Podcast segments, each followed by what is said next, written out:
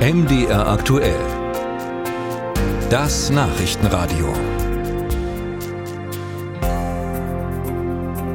Ende November 2023 sollen sich AfD-Politiker mit Rechtsextremen in Potsdam in einer Villa getroffen haben. Unter den AfD-Politikern ist auch der Fraktionsvorsitzende der AfD in Sachsen-Anhalt, Ulrich Siegmund, sowie der persönliche Referent von der AfD-Co-Chefin Alice Weidel.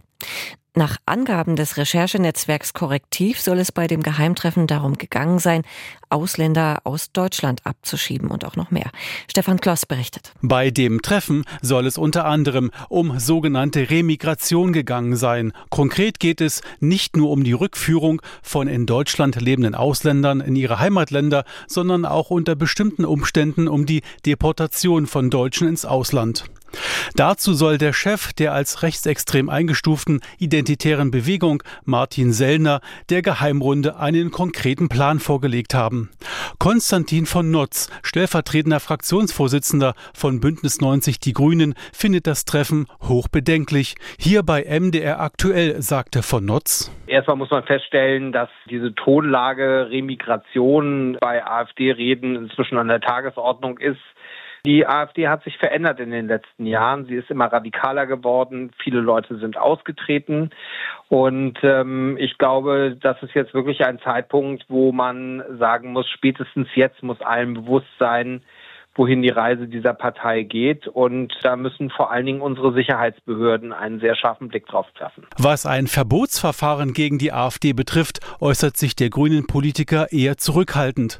Ein Parteiverbot sei Ultima Ratio, um das Schlimmste zu verhindern. Entscheiden könne nur das Bundesverfassungsgericht, doch dort müsse vorher ein Antrag eingehen, so Notz ähm, antragsberechtigt sind der Bundestag, der Bundesrat oder die Bundesregierung oder alle drei.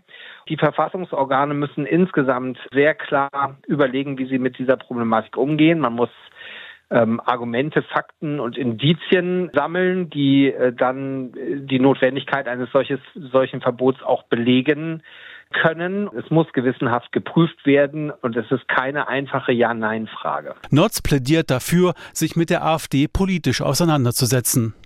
Sachsens Innenminister, der CDU-Politiker Armin Schuster, ist schockiert, dass sich AfD-Politiker mit Rechtsextremen treffen und offenbar an geheimen Plänen arbeiten. Meine Assoziation gestern Morgen, als ich das gehört habe, war, ich habe mich irgendwie an den dunkelsten Teil unserer jüngeren Geschichte erinnert gefühlt. Das sind ja im Prinzip Deportationen nach Afrika. Das ist der Plan derer, die da saßen. Und wenn es auch nur vier oder fünf AfD-Mitglieder sind, dann sind solche Vorgänge natürlich extrem bedeutsam. Dann kann das je nach Bedeutung Rückschlüsse auf die Partei eben geben. Auch der sächsische Innenminister ist zurückhaltend, was ein AfD-Verbotsverfahren angeht. Das sei eine reine Rechtsfrage, die konsequent dringend abgearbeitet werden müsse, so Schuster. Er werde sich öffentlich nicht äußern. MDR aktuell hatte einen Teilnehmer des Potsdamer Geheimtreffens, den sachsen-anhaltischen AfD-Politiker Ulrich Siegmund, für ein Radiointerview angefragt. Der AfD-Politiker lehnte ab. Stefan Kloss berichtete.